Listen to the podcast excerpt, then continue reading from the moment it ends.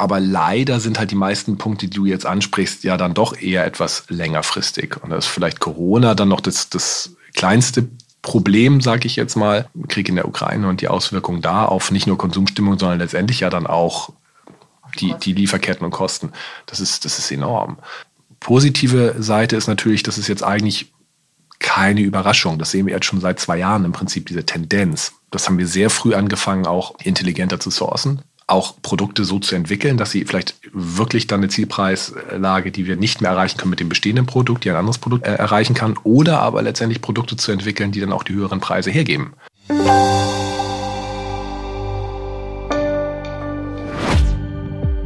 Alle im Homeoffice. Keine Hochzeiten mehr. Die Pandemie hat insbesondere das Geschäft mit Business- und Anlassmode extrem unter Druck gebracht. Auch bei Windsor, dem Kreuzlinger Premium-Label, hat man die Auswirkungen deutlich gespürt. Windsor-Chef Jan Mangold hat TV-Moderessortleiterin Silke Emich verraten, wie er die Marke dennoch sicher durch die Krise manövriert hat, wie die Pandemie die Dresscodes insbesondere in der Businesswelt verändert hat und warum es dennoch keinen Windsor-Jogginganzug geben wird. Außerdem sprechen sie über volatile Konsumstimmung, stockende Lieferketten und verpasste Karrieren als Rockstar. Hallo, mein Name ist Silke Emich. Ich bin in der Moderedaktion der Textilwirtschaft und ich freue mich sehr, heute Jan Mangold bei uns im Podcast-Studio zu begrüßen. Hallo Jan erstmal. Hallo Silke. Du bist seit 2016 Managing Brand Director des Premium oder besser gesagt High-End-Labels Windsor, das zur Holy Fashion Group gehört. Und Windsor steht für eine starke Heritage in Sachen Tailoring und Konfektion. Und zwar macht er das für Männer und für Frauen. Und das ist einer der Gründe, warum wir dich heute eingeladen haben. Wir wollen ein bisschen über Dresscodes reden, die sich ja sehr verändern, darüber, was man noch ins Business tragen kann oder lieber lassen sollte oder wie es in Zukunft aussehen wird, ein bisschen über ähm, Brandbuilding reden und so weiter. Also ganz viele Fragen habe ich an dich. Schön, dass du da bist. Danke, dass ich hier sein darf. Und um unseren Zuhörern vielleicht noch ein paar Insights von dir zu geben. Du hast ja netterweise Anfang Januar unseren Fragebogen, TV-Fragebogen ausgefüllt.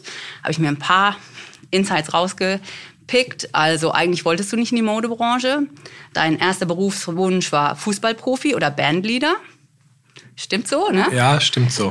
wo, wo, wo, ja, ja, das aber war eher, da war eher der Wunsch der Vater des Gedanken und weniger das Talent. Also insofern das, ja. Na, du hast jetzt dein Talent an ganz anderer Stelle entdeckt, so super. Du hast immer griechischen Joghurt im Kühlschrank und Sancerre, also genau die richtige Mischung aus gesund und Genuss. Mhm. Und deine besten Freunde nennen dich Don und ich frage jetzt wahrscheinlich nicht nach, warum. Nein, das lassen wir und bleiben lieber beim Jan. Professionellen hier. beim Professionellen und beim Jan, genau. Okay, also ich habe nichts Wichtiges vergessen. Nein. Sehr gut. Wir haben gestern Abend ja schon ein bisschen gefeiert. Ihr hattet ein ganz tolles Event in eurem Store äh, hier in Frankfurt, der wirklich sehr schön ist. Das erste Mal haben wir wieder gefeiert, seit ihr da 2019 eröffnet habt. Ähm, und wie war das denn? Also alle haben ja wieder ähm, Lust rauszugehen. Es geht jetzt wieder los. Es gibt Events, es gibt Partys. Wie fandest du denn den Look der Gäste? Hast du auch das Gefühl, die hatten wieder Lust, sich aufzustylen? Gibt es dieses Gefühl? Absolut. Also äh, das ist ja der, der, der Store hier in Frankfurt ist ja ein gutes Beispiel dafür, was was da passiert ist. Also 2019 Ende haben wir den eröffnet und dachten so, jetzt müssen wir ein bisschen was machen, regelmäßig Leute einladen und konnten es zwei Jahre nicht tun. Und das hat uns natürlich also nicht nur Umsatz gekostet oder, oder auch irgendwie echt äh, traurig gemacht zu sehen, dass dieser tolle Laden da ist und wir, wir niemanden da einladen können. Aber ich glaube, genauso andersrum ging es ja auch den Menschen, also die dann vielleicht von uns in den letzten zwei Jahren zwei, drei Einladungen bekommen hätten, die haben sie halt nicht bekommen. Und die sind dann halt eben nicht zu solchen Events gegangen. Das haben wir ja alle gesehen. Die haben sich dann ihre Jogginghosen gekauft und haben zu Hause Netflix geguckt und, und sind eben nicht zu uns gekommen. So, und jetzt gehen sie wieder raus. Und ich fand auch gestern, oder egal wo du jetzt, jetzt hingehst, wo irgendwie schöne Events sind mit, mit, mit schönen Menschen, die geben sich Mühe und ähm, freuen sich und holen nach. Also das ist ja, sehen wir ja nicht nur im Handel, jetzt kommen wir vielleicht auch noch gleich zu Nachholeffekte im Konsum, sondern ja auch wirklich Nachholeffekte ähm, an, der, an der Frequenz der Feiern, aber auch irgendwie, zumindest Gefühl von meiner Seite, der Intensität. Also dass sie dann irgendwie bis Mitternacht tanzen am Donnerstag, ähm, weiß ich auch nicht, ob das vor Corona, wo dann vielleicht noch mehr Einladungen nicht der, nicht der Wunsch war nachzuholen, so oft passiert ist. Und kann man das denn auch schon an den Umsätzen nachlesen oder an den Zahlen ablesen? Also wir haben dieses Frühjahr ja mehrfach darüber berichtet, dass in der HK das Anzugbusiness wieder anläuft. Wir haben über die anlässlichen Looks berichtet. Also es gibt Nachholeffekte in Sachen Abibälle, Hochzeiten, Konfirmationen. Die Leute kaufen sich Dinge dafür. Gerade aktuell haben wir über den Bläser berichtet, der bei den Frauen wieder richtig anzieht, weil die Lust darauf haben haben. Was heißt das für die Zahlen? Also vielleicht, wie stark down war das in Zeiten der Pandemie und wie stark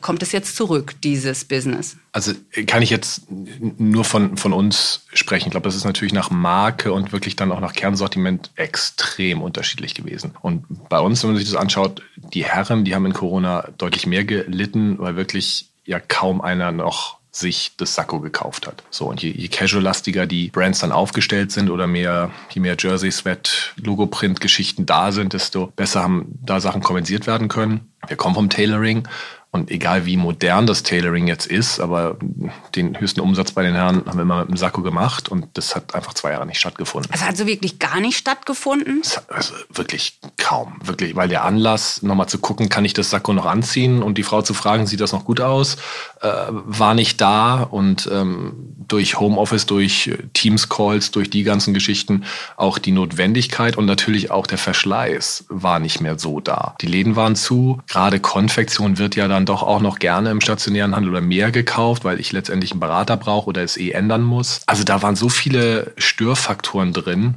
Und dann dieses Jahr, boah, das geht noch, das passt schon noch. Ich glaube, das war ein ganz großer Effekt. Das sehen wir da jetzt als totalen Nachholeffekt.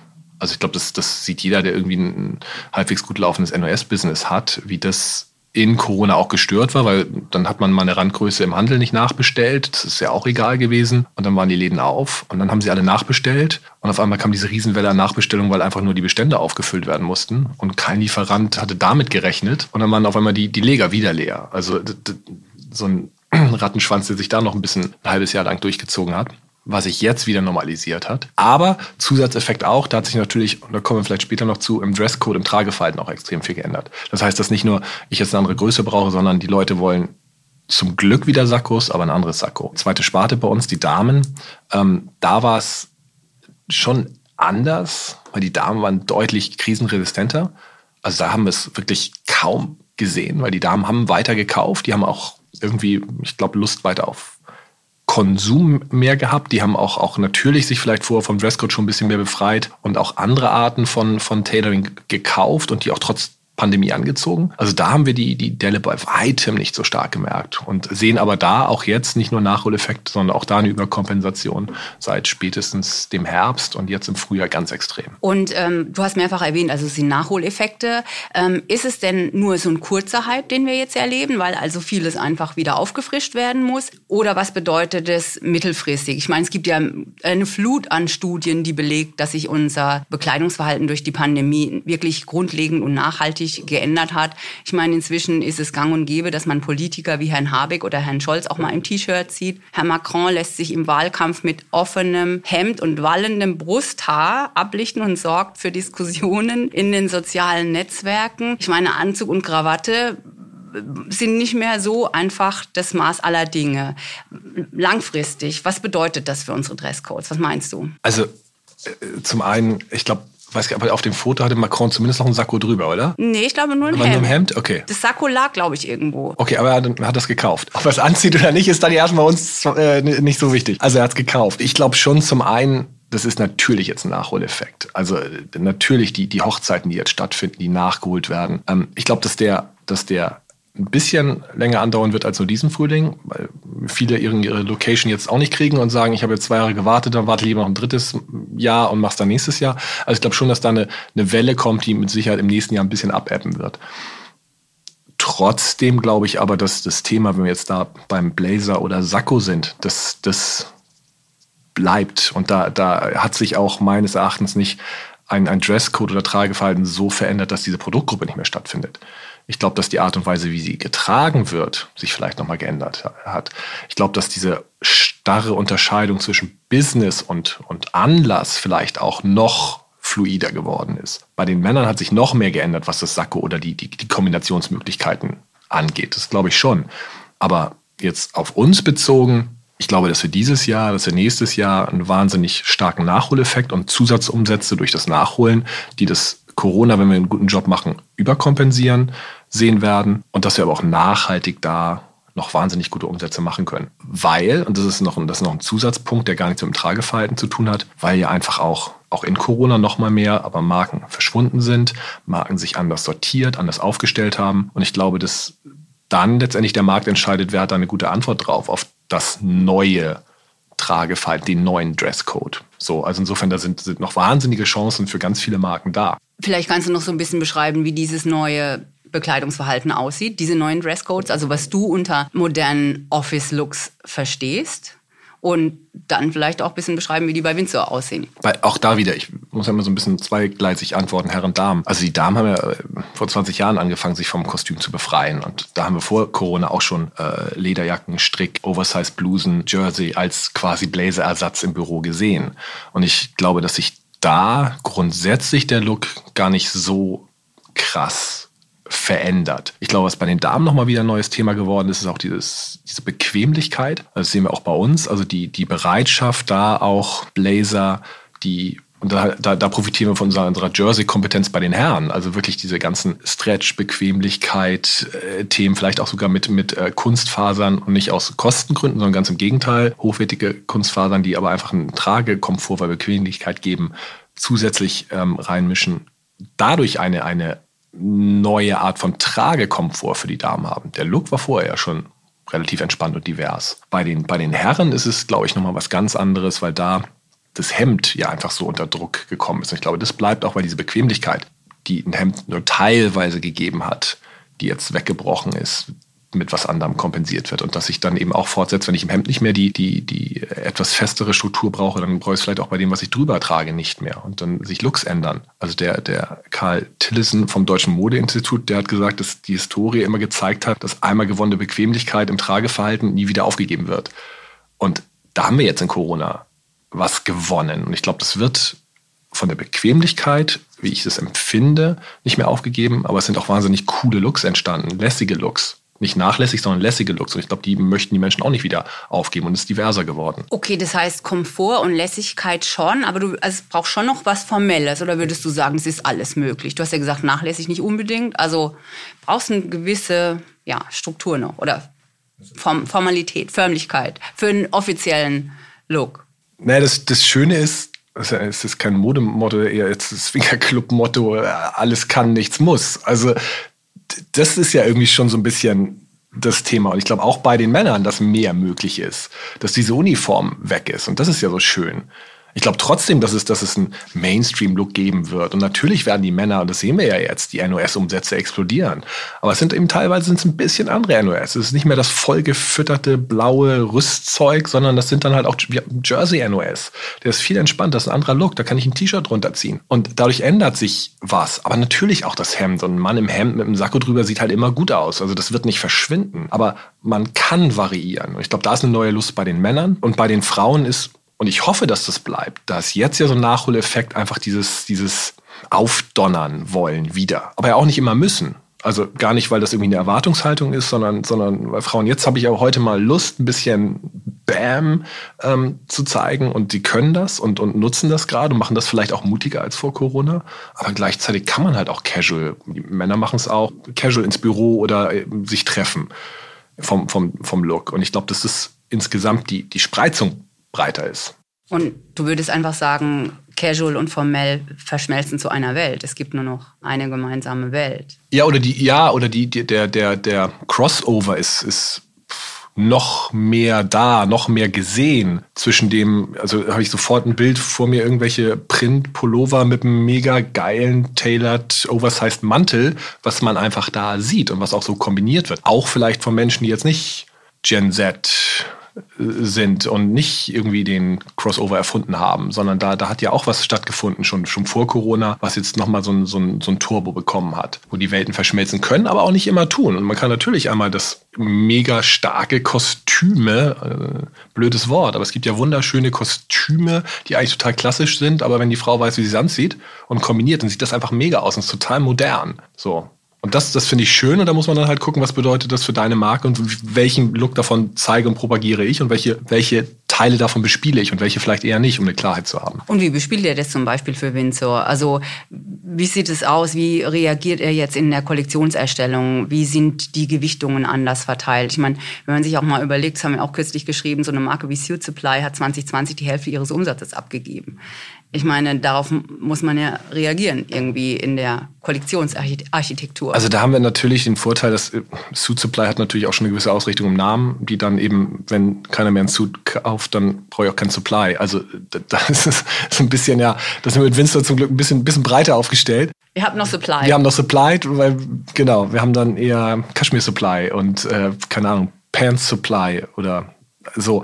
Also wir haben die Zeit, natürlich hatten wir alle in Corona ein bisschen mehr Zeit für andere Dinge, weil wir weniger gereist sind, weniger auf Messen waren, auf Stoffmessen, auf, in der Welt unterwegs. Selbst für Kunden konnten wir weniger sein. Und ich glaube, wir haben da trotzdem bei uns am Bodensee alle Marken irgendwie echt die Zeit genutzt. Also ein bisschen auch in uns gekehrt und geschaut, was sind wir denn gewesen, was passiert da gerade draußen und was kommt nach Corona.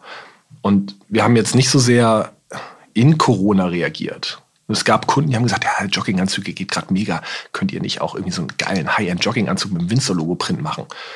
Hätten wir, hätten wir machen können, hätten wir mit Sicherheit auch in Corona ein paar Stück von verkauft, aber das, das, das waren wir nicht, das sind wir nicht, das wollen wir auch nicht sein. Also da haben wir Nein gesagt und haben dann bei ganz anderen Sachen gesagt, nee, aber klar haben wir auch reagiert, casualisiert und, und das, das war auch gut. Aber zum Glück haben wir damit vorher angefangen und nicht erst in Corona. Aber haben auch ganz klar gesagt, was ist denn die DNA unserer Marke und da bleiben wir bei. Und das irgendwann geht es vorbei und dann kommt auch das wieder, was wir sind und dann aber in, in neu. Und ich, ich finde den, ich finde diesen New Sophistication als Claim finde ich so wahnsinnig cool, weil dieses ein bisschen angezogene, was wir sind, das ein bisschen auch, auch eben vielleicht mit einer Lässigkeit, aber trotzdem konfektioniert in modern, ähm, was wir spielen, sind wir uns auch sehr klar geworden in Corona und haben natürlich Sportswear, Jersey, Themen mit reingespielt, neue Kombinationen, neue Stylings. Und haben gesagt, nee, aber das, das wir haben immer dieses relaxed Tailoring, aber eben Tailoring bei uns drin. Und das spielen wir weiter. Es geht dann bei uns eher über, über, über das Modell, über den Schnitt, über den Artikel, wo wir Dinge geändert haben, über die Details.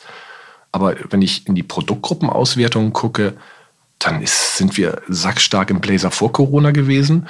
Dann waren wir es auch überraschend stark während Corona und dann sind wir es danach. Aber natürlich hat der Blazer an sich sich schon sehr Fan. Und die Varianz der Blazer, das sagen mir die Modellmacher auch immer. Wovor war es dann halt der eine Blazer und der eine Schnitt und da haben wir dann 20 Stoffe, äh, äh, zugespitzt, ne? aber, aber 20 Stoffe raufgeballert und dann war es okay und voll gefüttert ist eh, dann hast du relativ viel Leben und kannst ausgleistern. Aber was, was unsere Modellmacher da gerade leisten müssen, weil wir kommen mit ständig neuen Artikeln und Washer, Überfärber, Jersey, unser Frosted Wool. Also ständig schmeißen wir da neue Sachen rein. Das ist immer genau dieses eine Modell mit genau dem Artikel und das muss perfekt die Windsor-Passform haben. Also das ist eine viel größere Varianz. Was es dann wiederum auch natürlich in der Präsentation, im Verkauf, aber auch für den Endverbraucher in der Auswahl und Kombination noch wieder schwieriger und differenzierter macht. Du hast eben auch äh, die Holy Group angesprochen. Wie sieht's denn bei euch auf dem Campus aus, da in Kreuzlingen? Also ihr seid ja drei Marken mit äh, Windsor, Job und Strelson. Wie hat sich da der Look verändert? Und was würdest du vielleicht auch zu einem wichtigen Meeting anziehen? Dein Style ist ja, was hast du gesagt in unserem Fragebogen? Eine Mischung aus Rockabilly, Schuss Rockabilly mit Easy ja, das, das ist ja jetzt gut, weil äh, da habe ich ja zitiert. ich habe ich hab ja den Tobias Habrecht gefragt. Ich habe unseren, unseren äh, Menswear-Chefdesigner gefragt. Ich habe gesagt, Tobi, jetzt sag mal, ich soll da so einen Fragebogen ausfüllen, was würdest du sagen? Das habe ich eins zu eins übernommen. Aber ich glaube, es war, es war easy schick mit einem Schuss Rockabilly, hat er, glaube ich, gesagt. Ja, oder? genau. Ja, ja, genau so war's. Siehst du, so. Also doch der Bandleader. Nee, na, das hatten wir am Anfang. Der möchte gern Bandleader. Ich, ich kann nicht, ich kann, mein Problem ist, ich kann nicht singen. Du könntest ja Gitarrist sein. Ja, das stimmt. Aber ich habe, aber der steht halt nicht ganz vorne. Ach so, das geht nicht. Also es ist so, weißt du, wenn ich dann, wenn ich dann so Wembley, Queen, Freddie Mercury da sehe, ich kriege Gänsehaut. Also einmal, weil ich gerne im Publikum gestanden hätte, das gerne gesehen hätte, aber dann der nächste Schritt da vorne zu stehen und du musst, also wenn du dieses Talent, ist es ja vor allen Dingen, ist es ja nicht ich bin neidfrei. Es ist Bewunderung. Also diese Bewunderung dafür, dass du es schaffst, in ein Mikrofon zu singen und zwei Töne rauszupressen. Und das hört sich einfach geil an und 80.000 Menschen stehen da und finden das einfach auch cool und erkennen das an. Das ist so die Kombi. Aber aber du kannst hier singen. Das würden wir auch nicht rausschneiden. Aber ihr möchtet ja, dass, also vor allem möchten wir ja auch, dass die Leute das zu Ende hören. Ja. Ja. Das Sehr gerne. Das dann, es gibt auch den Zeit-Podcast, wo sie sich das eine Wort ausdenken und wenn sie das Wort sagen, dann ist Feierabend. Das wäre so quasi dann vielleicht unser Ding. Wenn ich anfange zu singen, dann heißt das, ich Wir kann nicht mehr. Ähm, wie war die Frage? Dein Dresscode. Danke. Was du denn zu einem wichtigen Meeting tragen würdest und wie sich so der Look bei euch am Campus da in Kreuzlingen verändert hat?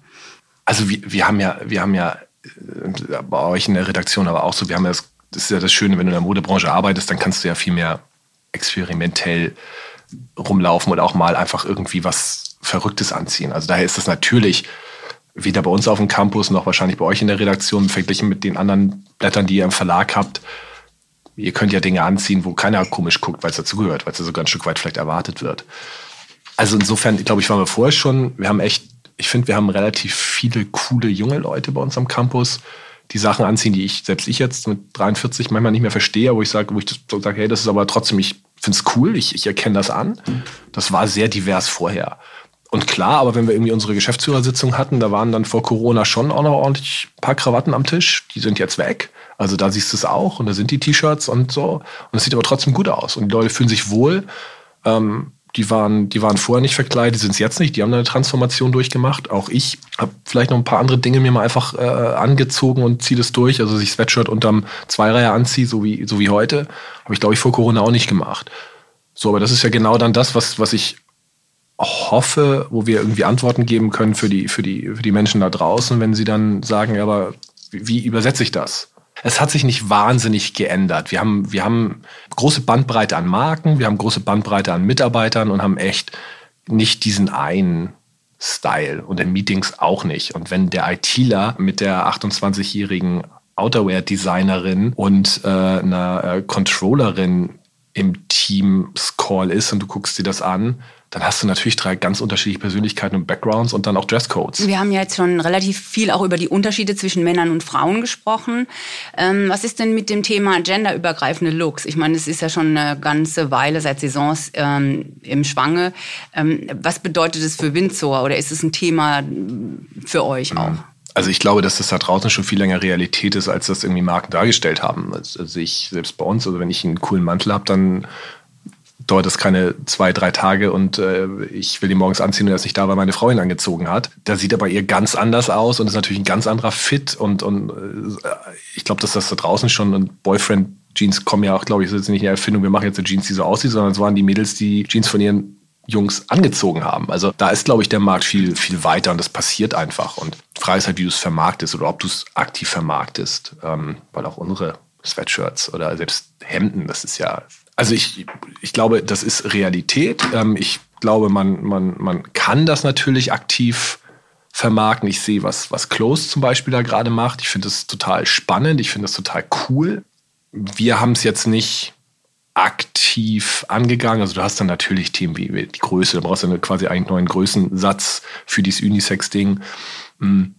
Wir haben beim paar Shootings schon mal, dann haben wir es Crossover gemacht. Dann haben die Mädels einfach irgendwelche Sakkos angezogen von den Jungs. Das sah auch mega cool aus. Ja, also es ist da, es ist total cool. Es ist irgendwie, finde ich, finde ich schön, dass das auch passiert und mehr gesehen wird und, und, und auch, auch da einfach unabhängig von Geschlecht designt und äh, Sachen gezeigt werden. Ist aber bei uns jetzt nicht auf der Top-Tagesordnungspunkt, das Segment separat nochmal einzuführen. Aber was ja schon auf eurer Tagesordnung ist, ist auch so die Modernisierung und die Emotionalisierung der Marke. Da habt ihr ja, glaube ich, auch schon einiges gemacht in den vergangenen Saisons und seid ihr ja immer noch weiter dran. Ich meine, mehr Anlässigkeit steht ja auch für mehr Modernität. Was auf diesem Weg, den ihr da geht, was waren denn da so die größten Pain Points? Und wie mutig kann man denn bei einer Marke wie Windsor überhaupt sein? Also wie weit kann man gehen, wenn man die angestammte Klientel nicht überfordern will, aber schon auch neue Kunden gewinnen will? Wie ist so die Spannbreite, die Balance, die man finden muss? Überfordern ist natürlich immer schlecht, aber ich glaube, ein Stück weit was zumuten muss man. Ähm, weil sonst erstarrst du irgendwann dann doch in Langeweile und in, in Bestseller-Management und, und hast dann nur noch das, ja, das ist kaputt und das kaufe ich nach oder ja, ich kenne das ja. Also wenn du dich irgendwie überrascht, wenn du das nicht, nicht mehr schaffst, dann bist du weg. Ich glaube, es ist ja auch nicht grundlos, dass irgendwie auf der einen Seite das ganze deutsche, jetzt sagen wir, DOB, Modern Woman Umfeld, bis auf wenige Ausnahmen komplett verschwunden ist. Und ich glaube, dass da halt zum Teil, das hat natürlich vielschichtige Gründe, aber dass da eben auch zum Teil genau das passiert ist. Und es hat aber dann auf der anderen Seite auch Gründe, dass Windsor, und das ist jetzt garantiert nicht erst 2016 angefangen, sondern also viel, viel vor meiner Zeit, dass Windsor immer da war.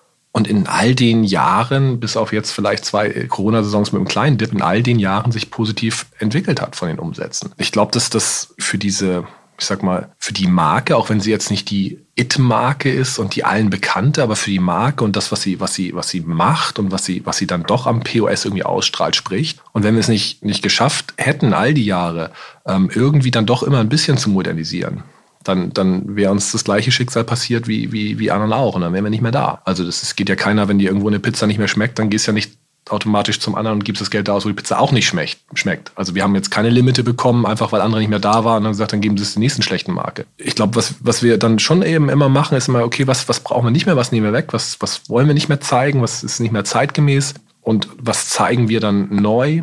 Das ist schon immer eine sehr intensive, lange Diskussion und auch, auch, auch Streit im positiven Sinne. Und es sind aber ja trotzdem auch zwei Phasen. Ich glaube, das muss man auch unterscheiden. Das eine ist das, was wir uns überlegen, was wir in den Showroom hängen. Und das nächste ist dann aber tatsächlich, was siehst du dann im Store oder was siehst du auf den Flächen? Und das, das schafft natürlich nicht immer alles rein. Was wichtig ist, dass wir jede Saison wieder neue Themen uns überlegen und zeigen. Und wenn es nur zwei, drei von diesen vielleicht zehn Neuigkeiten auf die Fläche schaffen und zwei, drei von den unteren von uns vielleicht als inzwischen ein bisschen ich sage jetzt all zugespitzten Sachen wegfallen dafür, dann hast du so eine konstante Modernisierung. Und Windsor wird nie wahnsinnig vor der Welle schwimmen und Sachen zeigen als, als Innovator, wo die alle sagen, wow, da musst du hingucken. So, aber solange wir da irgendwo zwischen Early Adapter und Early Majority sind und da was zeigen, sagen, guck, da, da gucke ich auch mal hin. Dann ist es super. Dann ist es zumindest im Showroom. Und klar, auf den Flächen ist es überall. Das, das ist aber ja kein Windsor-Thema, dass du, dass du natürlich auf Flächen dann manchmal dir auch mehr Modernität wünscht. Aber das würden wir jetzt auf der anderen Seite, das würden dann, glaube ich, auch Kaufmann genug zu äh, in der HFG, dass wir da jetzt nie irgendwas reinpushen würden, von dem wir wissen, es funktioniert nicht, sondern wir wollen ja letztendlich, wir wollen verkaufen, unsere Kunden wollen verkaufen und ich möchte, dass die, die Leute mit Windsor in der Tüte rausgehen. So, und dann ist für mich erstmal zweitrangig oder ja, doch dann ist es zweitrangig, erst welches Teil es ist. Und wie weit seid ihr in diesem Prozess der Modernisierung, würdest du sagen, und wie offen sind auch eure Wholesale-Partner? Also der Prozess ist ja, ist ja ongoing, der hört ja nie auf. So, das ist ja auch irgendwie, das ist ja irgendwie das Gute und das ist ja, also klar ist es auch irgendwie so ein bisschen manchmal mühsam und anstrengend, aber das haben wir ja alle in der Branche. Fängst ja an und sagst, wow, das war eine geile Saison, also ein bisschen nach dem Spiel ist vor dem Spiel. Also wenn die nächste Saison scheiße ist, dann wirst du da abgestraft. Da können die heute und zu Recht kommen sie heute in den Show und sagen, das ist geil und tolle Abverkäufe. Wenn die Saison scheiße läuft, dann kommen sie und sagen, ich kaufe nicht mehr. Also es ist ja immer wieder, wie, wir haben vier Kollektionen im Jahr, es ist ja viermal im Jahr hinsetzen und überlegen, okay, und wie viel können wir jetzt und wie viel können wir jetzt? Das ist natürlich wahnsinnig anstrengend, weil es ist schon irgendwie, also bin ich wahnsinnig auch, auch irgendwie äh, dankbar für die, für die, gerade die Design-Teams, weil das ist ja wie so ein Muskel, der ständig angespannt ist. Es ist ja wieder neu und wieder neu und wieder neu. Und insofern sind wir da auch nie fertig. Und das ist vielleicht ein Thema nach Corona, das nochmal anders ist. Die Bereitschaft vom Handel, das mitzugehen, die ist mit Sicherheit noch ausgeprägter. Also das war vorher schon so, dass, dass im Dachmarkt die Kunden das auch mitgegangen sind. Im Export, da haben sie es aktiv gefordert. Weil klar, im Dachmarkt sind wir die vielleicht auch sehr, da sind wir die gesetzte, arrivierte Winzermarke, die jetzt einfach sich ja auch bewegt, aber, aber wir haben eine sehr große, gereifte Kollektion. Das interessiert ja aber im Export keinen, wenn du Isetan in Tokio eine Kollektion zeigst. Die wollen nicht eine Komplettkollektion sehen, die alles gut kann. Die wollen sehen, was ist deine eine Stange, zeigt mir deine Highlights, warum soll ich dich reinnehmen, was habe ich noch nicht. Und ich fange mit einer Stange an. Und wenn da nicht fünf Teile draufhängen, die so mega geil sind, dass meine Kunden stehen bleiben, dann kaufe ich dich nicht.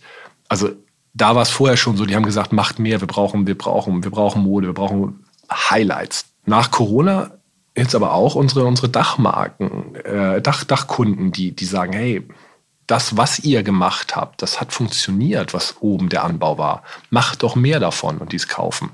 Also der Front Row Edit, den wir verkauft haben, diese Highlights 3, Tailored Looks in wirklich für uns ja ich Pop Colors in hohen Preislagen.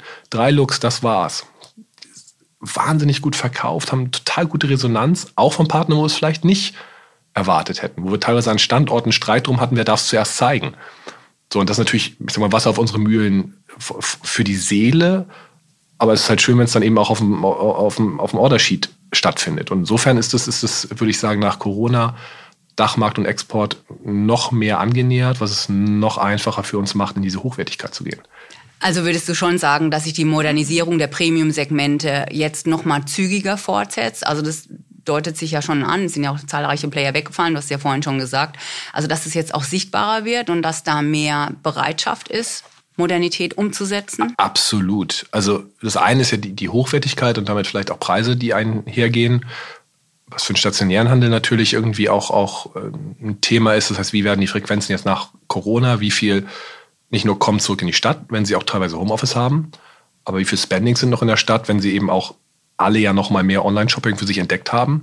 Also, aber die Vermieter gehen jetzt nicht mit den Preisen runter, weil Homeoffice ist. Also insofern, ich muss ja irgendwie diesen Umsatz machen. Also da ist ja auch von der Seite die Überlegung, wie müssen meine Durchschnittspreise jetzt nochmal sein? Und wenn ich vielleicht weniger Frequenz habe, habe ich ja auch mehr Zeit für die Beratung. Wenn ich mehr Zeit für die Beratung habe, kann ich vielleicht auch einen höheren Durchschnittspreis verkaufen. So, die Überlegung ist natürlich innerhalb der Kollektion, innerhalb der Segmente da.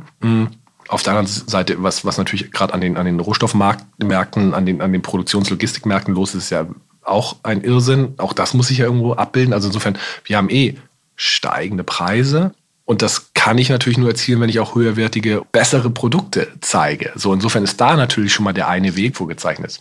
Gut, vielleicht können wir ohnehin auch noch ein bisschen über das Business nach Corona reden. Du hast es eben schon angesprochen, ähm, die Probleme bei den Preisen in der Lieferkette. Ich meine, wir leben immer noch in Corona-Zeiten. Keiner weiß, was der Herbst wirklich bringt, wie sich die Pandemie weiterentwickeln wird. Wir haben einen Krieg in der Ukraine, wir haben eine, eine sehr volatile Konjunktur, eine unklare Konsumstimmung, steigende Preise, steigende Transportkosten. Ja, was sind die größten Challenges für euch und wie geht ihr damit um? Thema Preis, Thema Lieferkette. Also es ist ja wirklich, es ist ja ein bunter Mix. Ne? Thema Nachhaltigkeit ist, spielt auch noch mit rein, was ja auch ein totaler Preistreiber aktuell noch ist. Ähm, du musst natürlich schon, schon für dich auch dann immer die Entscheidung fällen, was ist jetzt wirklich langfristig und nachhaltig und was muss ich daher auch ohne Alternative in die Preise mit reinpacken und was sind vielleicht kurzfristige Effekte, bei denen ich jetzt auch mal sage, okay, dann nehme ich vielleicht Margenhit und sage, das, das, das nehme ich jetzt auf meine Kappe, weil ich werde den Preis nicht erhöhen, wenn ich davon ausgehe, dass es im halben Jahr wieder sich äh, nivelliert.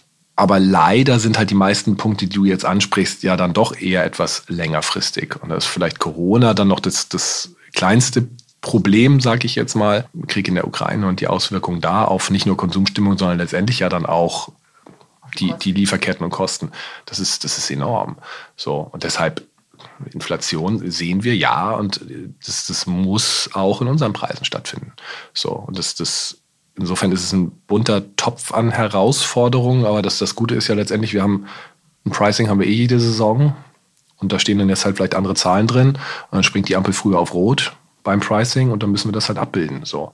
Positive Seite ist natürlich, dass es jetzt eigentlich keine Überraschung. Das sehen wir jetzt schon seit zwei Jahren im Prinzip, diese Tendenz. Das haben wir sehr früh angefangen, auch intelligenter zu sourcen, auch Produkte so zu entwickeln, dass sie vielleicht wirklich dann eine Zielpreislage, die wir nicht mehr erreichen können mit dem bestehenden Produkt, die ein anderes Produkt äh, erreichen kann, oder aber letztendlich Produkte zu entwickeln, die dann auch die höheren Preise hergeben. So, also man kann ja reagieren. Und da gerade wir in unserer Preislage, auch in unserer Range und der Tailoring-Kompetenz haben natürlich jetzt nicht das Problem, dass wir ums Verrecken T-Shirt zu 9,95 machen müssen. So, und ein Blazer für 5,49 oder 5,79 ist dann vielleicht auch ein Stück weit äh, beide denkbar, dass sie dann in der Tasche landen, wenn sie beim Lodenfrei auf der Stange toll präsentiert mit einer Wahnsinnsverkäuferin, die die Vorzüge erklären kann, hängt. Ähm, so. Und dann beim 3,99 Blazer, da müssen wir halt aufpassen, weil die Preislage will und werde ich nicht verlassen. Und da muss man halt ein bisschen schlauer gucken, wie können wir das, das wollen wir halten. Und an einer anderen Stelle kann man sich dann die Marge holen unterm Strich zählt's. Klar, also du sagst, es ist eine Mischkalkulation. Eckpreislagen und Einstiegspreislagen muss man halten. In der Spitze kann man dafür ein bisschen beweglicher sein. Aber was bedeutet es so im Schnitt, würdest du sagen? Womit müssen die Wholesale-Partner in der kommenden Orderrunde rechnen? Also wir haben jetzt im Winter uns das angeschaut und je nach Produktgruppe lagen wir schon ähm, bei, ich sag mal, fünf bis maximal zehn Prozent. Aber das ist auch eben nicht auf das vergleichbare Produkt. Das ist wirklich nur, wenn ich mir angucke, wie haben wir in den Preislagen die Preise erhöht und da liegen dann teilweise ganz andere Produkte hinter, die eben nicht vergleichbar sind. Und das wird sich mit Sicherheit im Winter jetzt so fortsetzen. Also nicht nochmal fünf bis zehn Prozent auf die bereits erfolgte Erhöhung, sondern dadurch, dass jetzt die Sommerorder kommt und da haben wir diese Preiserhöhung noch nicht gesehen, ziehen wir danach. Aber ich habe, und ich bin nur wirklich bei allen großen Terminen im Showroom dabei, ich habe kein Gespräch gehabt nach Sichtung der Kollektion und nach Diskussion über Preislagen jetzt im Winter, wo danach dann das Feedback kam, oh, ihr seid aber teuer geworden. Also das, das war, man geht durch und man fragt nach Preisen und es war okay. Also es war für mich das Zeichen, das passt. Und natürlich haben wir über Preise geredet und haben am Ende die Durchschnittspreise uns auch in den, in den Orders angeschaut und vielleicht nochmal nachjustiert. Ähm, es war jetzt aber nicht so, dass wir durch den Showroom gegangen sind und dann, oh, ah, mh, hm, gar nicht. Also und ich glaube, man wird sehen, was das dann am POS bedeutet. Das muss ich natürlich auch dann erstmal rausverkaufen. Ich glaube, dass das, dass das wirklich akzeptabel passiert ist. Und gleichzeitig das ist ja der nächste Effekt. Die Luxuslabels, ähm, die ziehen ja auch an. Also da passiert ja auch was. Also nicht nur durch Marktveränderungen wie ein Senja, der die Marken zusammenschiebt und dadurch Preislagen frei macht und andere Konfektionslabel, die vielleicht in der, in der Preislage eher runtergehen. Also dass da ein Markt größer wird für uns. Ähm, aber Luxuslabels ziehen auch die Preise an. Und wenn bei Dior die Hose, die 700 Euro gekostet hat, jetzt 1000 kostet, da sind auch Leute, die sich das, das leisten können, dann irgendwann raus, weil sie sagen, ich will es aber nicht mehr. Und die brauchen Alternativen. Und dagegen sind wir dann vielleicht mit einer Hose für 300 Euro oder 200 ja äh, fast schon zu billig. Ohne zu sagen, dass wir jetzt auf 1000 Euro Hosen gehen wollen. Aber natürlich ist der gesamte Markt in Bewegung, das will ich sagen. Natürlich verlieren auch wir Kunden nach unten, ja, aber es geben auch, kommen auch Kunden von oben dann wieder zu uns, wenn wir einen guten Job machen. Und wenn du all das bedenkst, mit welchen Erwartungen gehst du dann in die neue Orderrunde? Glaubst du, dass die Limite gekürzt werden, weil die Leute Angst haben angesichts der ja, unklaren Konsumstimmung, angesichts steigender Preise? Oder erwartest du, dass sie vielleicht sogar mehr ordern? Also aktuell sehen wir es ja auf den Flächen noch nicht. Also es wird ja gekauft, es wird super gekauft, muss man ehrlich sagen. Ne? Ähm, und jetzt, wir sind gerade in der Pre-Order für, für den Sommer. Ähm, das läuft toll an. Also da kann ich jetzt nicht erkennen, dass die Leute ganz ängstlich in den Showroom kommen. Aber auch das glaube ich, und das haben wir ja in Corona auch gesehen, dass wo vorher war es irgendwie toll, wenn du 5% plus gemacht hast und schlecht, wenn du 5% minus im Markt so. Die, die, die, Differenz zwischen den, den Ergebnissen ist ja enorm geworden. Also da, da ist auch kein Problem, mal 20% plus zu machen, aber andere machen halt auch 20% minus. Und ich glaube, das wird sich fortsetzen.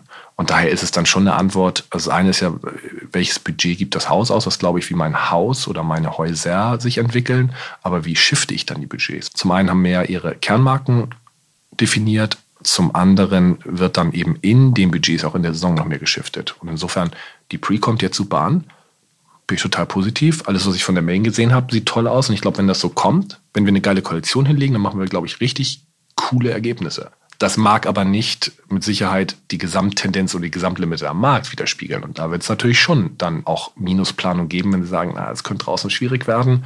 Und wenn dann eine Kollektion nicht gefällt, dann, dann glaube ich, wird es aber ganz brutal. Und du hast eben gesagt, dass innerhalb der Liefertermine vielleicht geschiftet wird.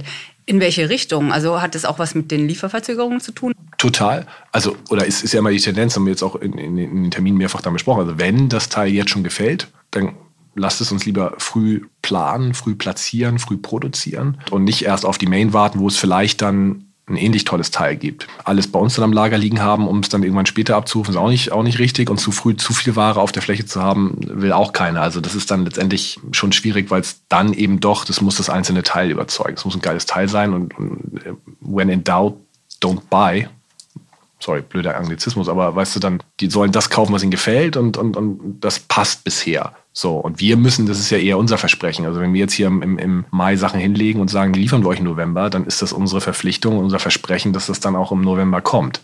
So, und das ist jetzt leider im Frühjahr Sommer in der gesamten Branche nicht so gut äh, passiert. So, dann müssen wir jetzt aber unsere Hausaufgaben machen, weil da kann ich nicht vom Händler erwarten, dass der sagt, ja, ist halt viel draußen los.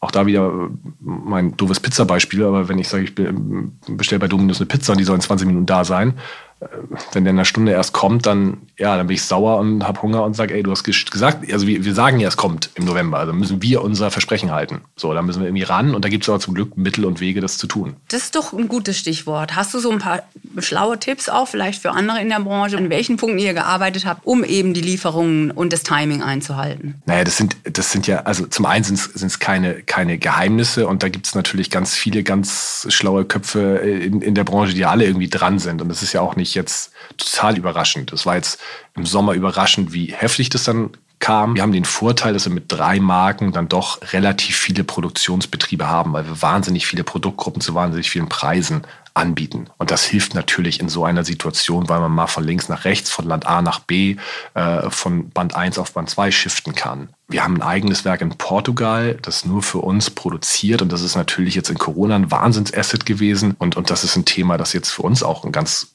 großes äh, ja, Asset nach wie vor ist und das wir ausbauen. So, ähm, aber letztendlich klar, du musst was, was jeder versucht, aber je früher du disponierst, desto besser ist es. Aber auch, auch je besser deine, deine Beziehungen mit deinen Partnerbetrieben, sei es die Weberei, sei es, sei es äh, der Haverbetrieb, was auch immer von A bis Z ist, desto mehr kannst du jetzt auch dafür sorgen, dass du vielleicht vorher aufs Band kommst. Und klar, Stückzahlen sind auch ein Thema, weil je größer mein Auftrag, desto mehr werde ich auch auf dem Band dann gut behandelt. Ne? Aber ich glaube, da sind wir wirklich nochmal über die Gruppe und unsere Breite der Produktionsbetriebe ähm, ganz, ganz gut aufgestellt und müssen das einfach auch, auch weiter gut spielen. Und ein Teil wird, wird auch einfach dann letztendlich auf unser Risiko gehen. Vielleicht können wir noch ganz kurz über Vertrieb reden, weil da hat sich ja durch die Pandemie ist ja auch sehr, sehr viel in Bewegung gekommen. Ähm, die Digitalisierung hat einen enormen Push gekriegt. Wie hat sich das für euch äh, verändert? Wie wichtig ist Online mittlerweile für euch? Ähm das, das war vorher wichtig, das ist noch wichtiger geworden. Das ist in, in Corona explodiert. Jetzt erstmal der, der Abverkauf, also in unserem eigenen Webshop. Das ist irre. Das, ähm, aber natürlich auch bei den, bei den Kunden, so, wo wir teilweise mehrere geschlossene Filialen bei Kunden nur online überkompensiert haben. Ähm, bei den Kunden, die das Online-Business auch perfekt betreiben. Also da ist, da ist, das ist erstmal für mich die gute Nachricht, dass wir sehen, dass wir online auch funktionieren. Also dass wir keine rein stationäre Marke sind, sondern dass wir auch mit äh, dem, was wir machen, wenn es schön dargestellt ist, genau wie im stationären Handel, wenn gut beraten wird, dann, dann läuft die Marke. Das ist schön. Das andere ist ja der Vertrieb dahin. Und da hat sich natürlich überall in der Branche viel getan und auch bei uns. Und, und wir konnten teilweise nur digital verkaufen, gerade im Export. Wenn dort nicht gereist werden konnte, wenn wir Märkte haben, in denen keine Kollektion ist. Klar, da kommst du natürlich irgendwann dann auch an die Grenze, wenn du nur das Logo-T-Shirt hast, das immer gleich aussieht und der Print ist anders, dann tust du dich leichter, das zu verkaufen, als wenn wir jetzt einen komplett neuen äh, Jersey-Artikel, den wir so noch nie hatten, verkaufen wollen, wo der Kunde sagt, oh, den will ich aber schon nochmal anziehen. Also da sind, stoßen wir gewisserweise an Grenzen, aber das ist, das ist auch da äh, hybrid geworden. Wir haben überall aufgerüstet in den Showrooms, es ist digitaler geworden, in der Orderphase, aber auch in der Nachorder. Ähm, und das ist so ein, für mich ist das, für mich ist das rund, weil wenn du willst, du einmal anfassen, wenn du da größere Budgets hinlegst und das kannst du nach wie vor. Ähm, aber auch die Kunden, also Einkäufer sind da viel versierter, viel offener gewesen auch und geworden, mit uns in so eine hybride Kommunikation zu treten. Und das funktioniert. Also das finde ich gut. Nächste Punkt dann Digitalisierung. Das heißt, es ist ja dann wirklich, oder 3D-Produktentwicklung, also digitalisierte Produkte, sage ich jetzt. Das ist natürlich nochmal ein ganz anderes Thema, dass das dass natürlich auch dann irgendwann alles zusammenläuft und dass wir, dass wir auch angehen. Aber die anderen beiden Punkte sind natürlich die, die jetzt erstmal ähm, wahnsinnigen Push gekriegt haben und, und nachhaltig bleiben werden. Und welche Anteiligkeit hat das so ungefähr, Größenordnung?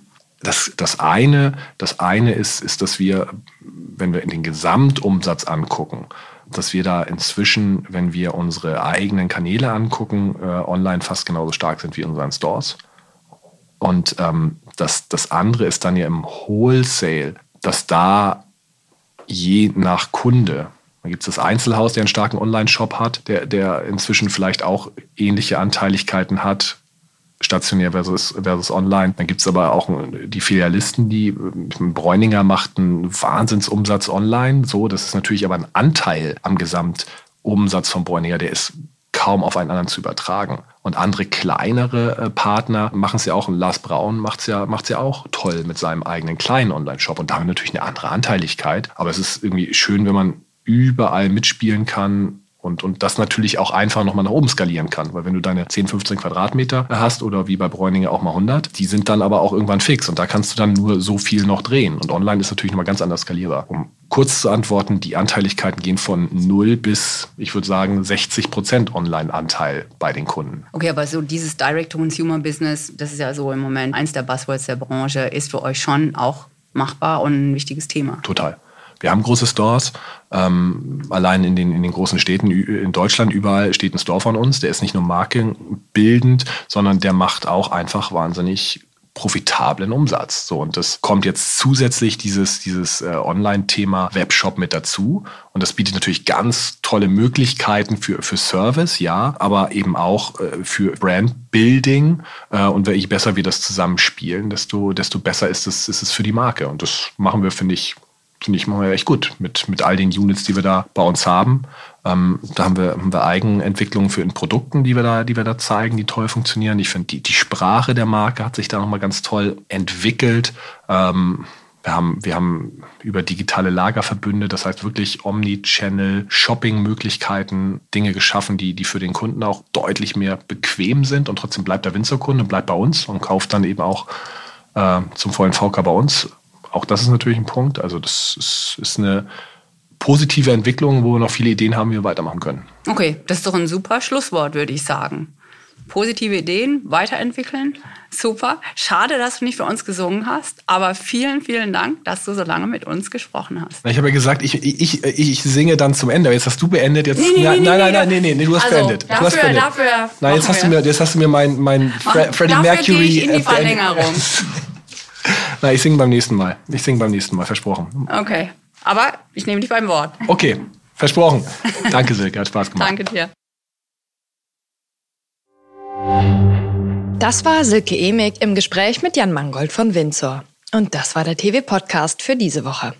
Ich hoffe, es hat Ihnen gefallen und Sie fanden das Gespräch genauso interessant wie ich. Haben Sie Kritik oder eine Idee, wen Sie gerne mal im TV-Podcast hören würden? Dann melden Sie sich gerne bei uns unter der E-Mail-Adresse podcast.textilwirtschaft.de.